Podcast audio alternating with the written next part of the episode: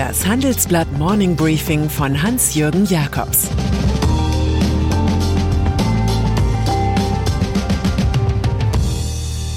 Guten Morgen allerseits. Heute ist Donnerstag, der 28. Juli 2022 und das sind unsere Themen.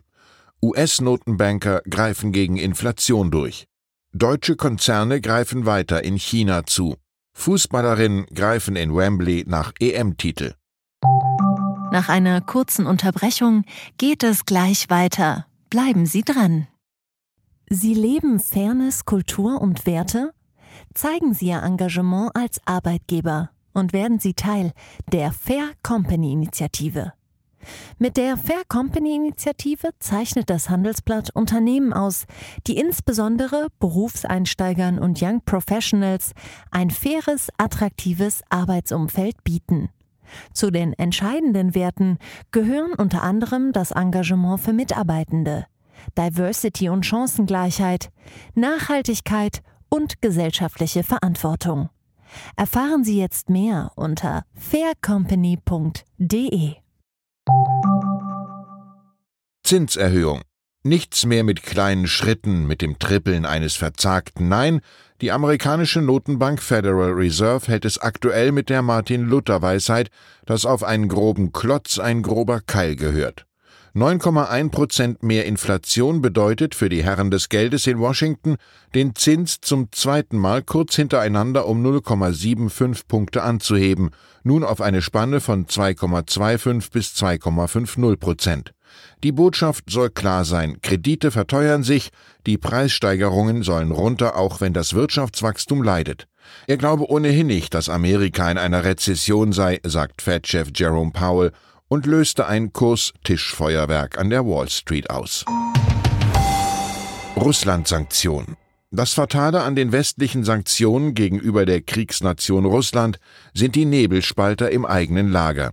Es gibt da eine deutsche Fraktion vom CSU-Generalsekretär Martin Huber bis hin zu Sachsens Ministerpräsident Michael Kretschmer, international ergänzt von windigen Figuren wie dem Ungarn Viktor Orban. Diese weckt Zweifel, ob die Anti-Putin-Maßnahmen uns nicht viel mehr schaden als dem Kreml. Ein Papier der US-Universität Yale räumt auf der Basis von Daten jenseits der Putin-Propaganda mit solchen Vorbehalten auf. Die Sanktionen würden Russlands Wirtschaft katastrophal lähmen, heißt es. Für das Land gäbe es keinen Weg aus der wirtschaftlichen Vergessenheit.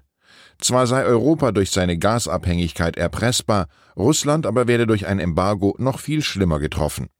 83 Prozent der Gasexporte gingen 2021 in die EU. China könne die Lücke nicht füllen, da die meisten Pipelines nach Westen führten. Aus dem Yale-Report folgt, Putin gehen die Alternativen aus. Und deshalb könnten die Politiker des Westens bei aller berechtigten Vorsicht beginnen, den Bürgern ihre Angst auszutreiben. Handelsbeziehungen Deutschlands Konzerne sehen die Entente des Pekinger Potentaten Xi Jinping mit Hasardeur Putin offenbar entspannter als weite Teile der Politik.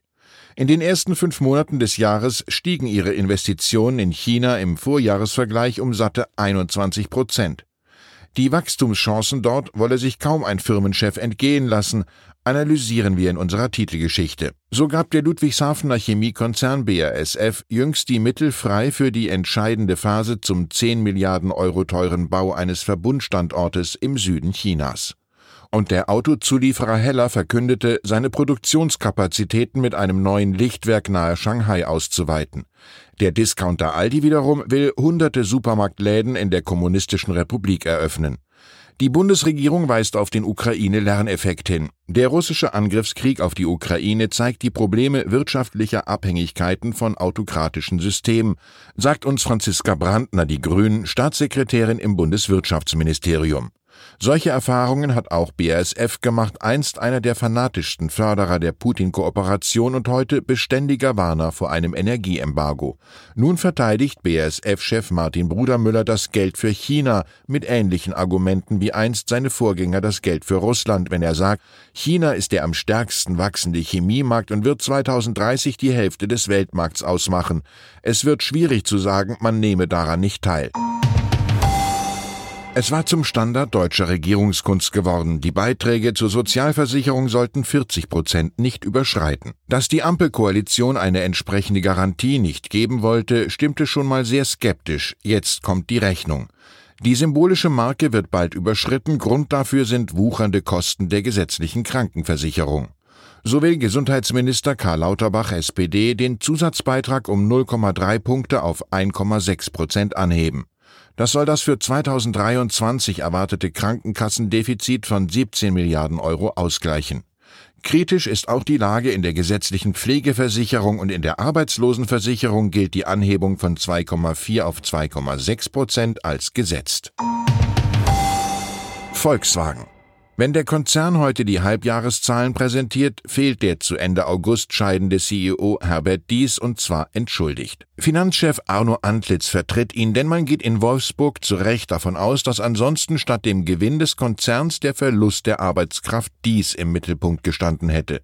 Es gibt zu dieser Personalie so viele Fragen, dass auch eine funktionierende Software sie nicht beantworten könnte. Am vorigen Dienstag hatte der 63-Jährige seine wohl letzte Vorstandssitzung bei Volkswagen geleitet. Er kassiert künftig Zehrgeld, ist Berater und hat Sperrklauseln für Konkurrenten wie Tesla, aber nicht fürs Beherbergungsgewerbe. Im Herbst will er in Nordspanien sein erstes Hotel eröffnen. In München hat dies für einige Zeit mal eine Tapasbar betrieben, mit der sein Sohn deutliche Verluste machte. Fußballfinale England gegen Deutschland. Das Wembley hat eine historische Dimension, auch weil da die Sache mit dem Wembley-Tor 1966 ist, woran erst jüngst wieder bei den Nachrufen auf den damaligen Spielführer Uwe Seeler intensiv gedacht wurde. Nun wiederholt sich die Konstellation allerdings nicht mit den zuletzt enttäuschenden männlichen Kickern, sondern bei den Nationalspielerinnen. Weil sie die Torschützin Alexandra Popp und etwas Glück hatten, steht das deutsche Team am Sonntag nach dem 2 zu 1 gegen Frankreich im Endspiel der Europameisterschaft. Gegen die zuletzt im Torrausch spielenden Engländerinnen dürfte es vor 90.000 Zuschauern aber schwer werden. Und dann ist da noch der Hörgeräteunternehmer Martin Kind. Der 78-jährige Mittelständler wurde abgesetzt. Das Drama spielte sich beim Fußball-Zweitligisten Hannover 96 ab. Kenner erinnern sich an bessere Jahre als Kind als Vereinspräsident mit Kapital und Kniffen lenkte. Damals gab auch ein gewisser Gerhard Schröder, sein Freund, den Aufsichtsratschef. Doch Kind ist nach einer gescheiterten Übernahme des Profifußballgeschäfts schon länger intern auf schwankendem Boden. Nun wurde er als Geschäftsführer der Profifußballgesellschaft mit sofortiger Wirkung vom Amt entfernt.